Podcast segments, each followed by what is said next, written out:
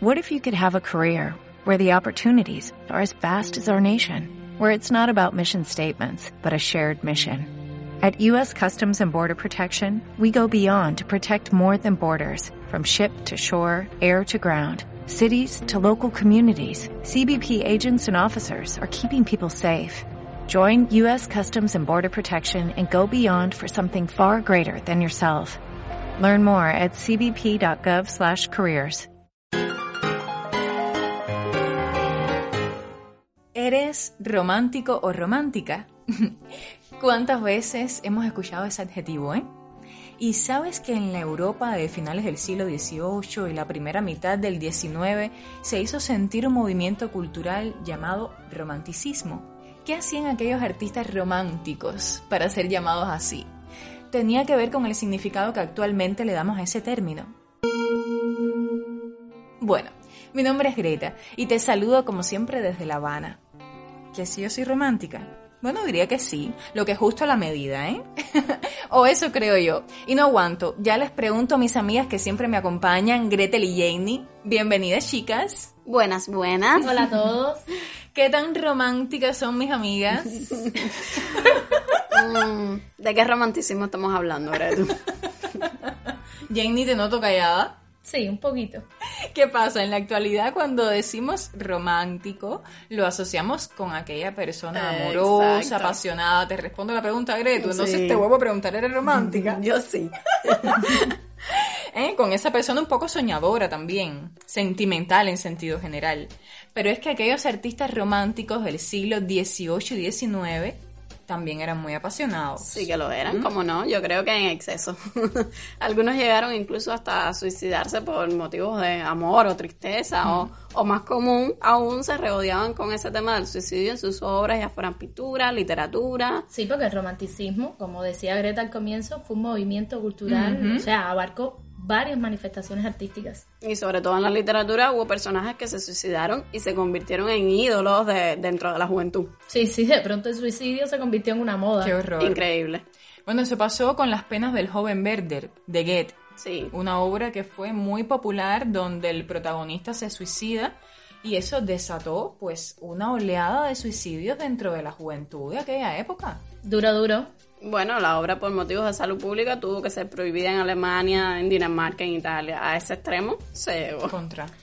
Y pintores románticos como Leonardo Alenza, un artista español, en medio de todo eso, también tuvo el tino de criticar de alguna forma todo aquello, al menos de ridiculizarlo, porque una cosa es exacerbar los sentimientos individuales y ser un apasionado, y otra muy distinta es que se convierta en moda suicidarse o contraer tuberculosis, por ejemplo, que eso también pasaba. Tremendo. Ujú. Leonardo Final. Alenza pintó una obra muy conocida que se titula Sátira del suicidio romántico, en la que pinta un escritor fracasado que, que decide acabar con su vida tirándose por un barranco y no le es suficiente. Por si fuera poco. Por si acaso eh, tiene un puñal para clavárselo por si falla en la caída. No, no, no. Qué dramático. En general, los artistas románticos se sentían como unos seres que tenían una gran creatividad y una gran imaginación, incomprendidas por la sociedad, por lo tanto eran, digamos, como seres atormentados. Esto se contrapone con la idea del genio renacentista, ¿eh? Sí, sí. quien Sí. es mostrado como un hombre muy hábil en su arte, de impecable manejo de las técnicas artísticas.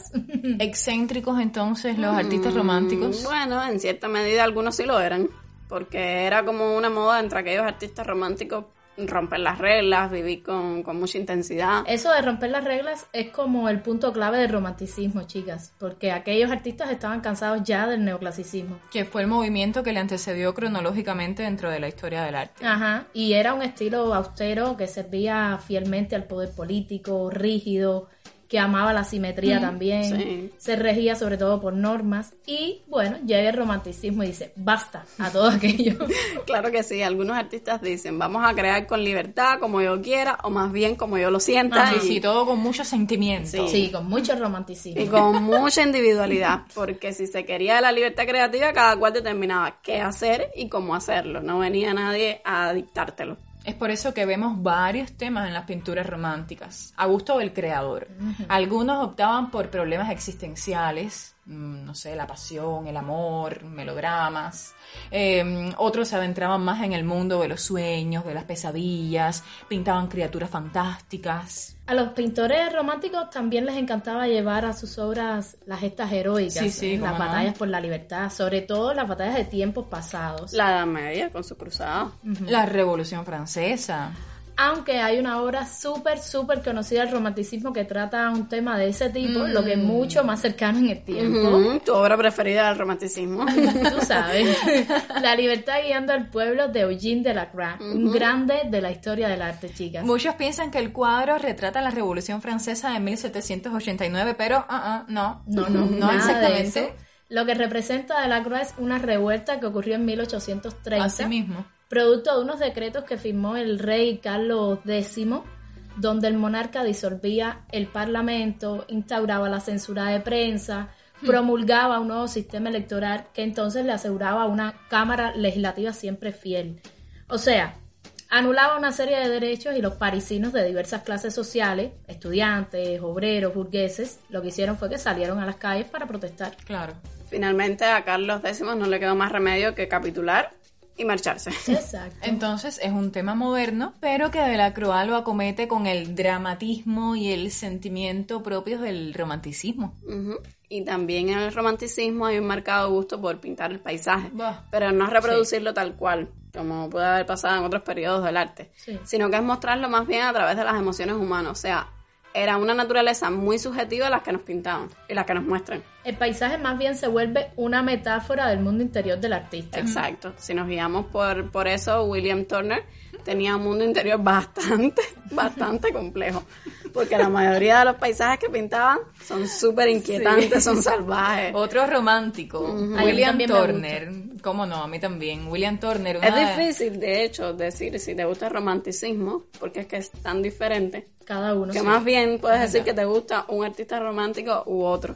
Así mismo es. William Turner, a mí específicamente me gusta. Bueno, a mí también me gusta. y de la Croa también me gusta. Te gustan todos. Los Una, artistas. una de las obras más conocidas de Turner eh, se titula Lluvia, Vapor y Velocidad. Y vemos un paisaje natural que se funde con, con la tecnología, o sea, con un tren. Pero siempre dándonos la impresión de que somos como muy poquita cosa frente a la naturaleza. Sí. Tanto nosotros los humanos como nuestras creaciones, en este caso la tecnología, representada por el Por tren. el tren. Sí, hay un sentir un poco catastrofista en sus paisajes. Sí, totalmente. Lo mismo sucede con los paisajes de Caspar David Friedrich, otro pintor romántico, el autor de una obra que también nos gusta También. mucho, El caminante sobre el mar de nubes. Todas estas obras vamos a ponerlas en Instagram. Preciosa la obra. Donde en esa obra el ser humano también se ve empequeñecido ante el paisaje. Sí, muchas veces lo pinta de espaldas al espectador. En todas estas obras románticas ya es evidente que, que no se está tratando de imitar el pasado clásico, como si podíamos ver en el neoclasicismo. Ya aquí no hay simetría, el color está por encima del dibujo. Y o se sea, busca representar el mundo interior Exacto. del artista, lo vuelvo a decir. Por muy macabro que Vuélvelo a decir. Hemos ya mencionado varios nombres claves del romanticismo. Y dentro de la historia del arte, Redu, Sí, es verdad. porque Delacroix, Turner, Friedrich, Jericho son artistas que se estudian y se mencionan constantemente. Sí. Vamos, que cualquier museo o coleccionista se enorgullece de tener obras suyas. Y si se fijan, son de diferentes nacionalidades. Francia, Gran Bretaña, Alemania.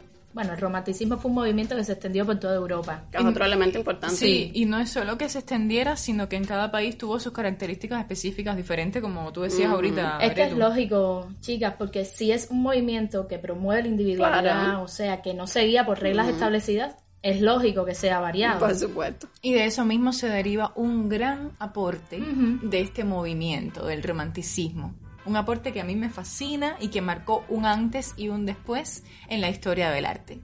Más que uno, creo que son varios aportes. Sí. Sí. Regresamos ahora. Estamos en Instagram, arroba Podcast. Si nos ponemos a pensar, chicas, aquello de promover la libertad de la creación individual del artista trajo varias consecuencias, como decía hace un momento. En primer lugar, favoreció la originalidad. Así mismo. Me encanta. Se hicieron cosas nuevas y se dejó atrás la idea de que el arte debía responder a la tradición o continuarla o perfeccionarla, en fin. Sí, que yo pintara diferente a los demás, que yo innovara, pues estaba bien. Que el pintor demostrara que era un ser único, pues estaba bien. Todo muy romántico. Sí, sí, sí, sí. Y número dos, el artista comienza a crear lo que estima conveniente y no lo que le encargan. Ujú, Y eso es un paso súper, súper importante que se da en el romanticismo. Otro aporte. Exacto. Antes de él, los artistas solían crear las obras en función de lo que le hubiesen encomendado. Por lo tanto, las piezas de arte debían responder a los gustos o a las peticiones de quienes las encargaban y pagaban por estas. O responder simplemente a determinadas funciones que son más generales, afuera políticas, religiosas, como el, el- el neoclasicismo o el barroco. Aquí de alguna manera el artista empieza a pintar también para autocomplacerse. Aunque no podemos ser radicales, por supuesto, siguieron existiendo Nunca.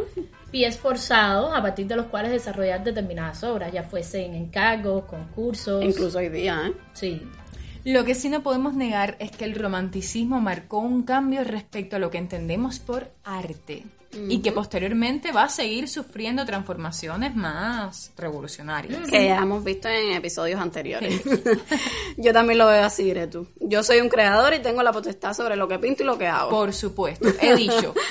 Tengo mi derecho a darme mis gusticos de vez en cuando, pinto lo que A quiera. darme mis gusticos y a reflejar la historia de mi país. Además. La misma obra, La libertad guiando al pueblo, es una obra francesa a todas luces. Sí. Por tanto, esa individualidad también llevó a que las pinturas tuvieran un carácter nacionalista, o sea, típicas y representativas de su país, de la historia, Así en función es. de cada territorio, por ¿Cómo supuesto. no?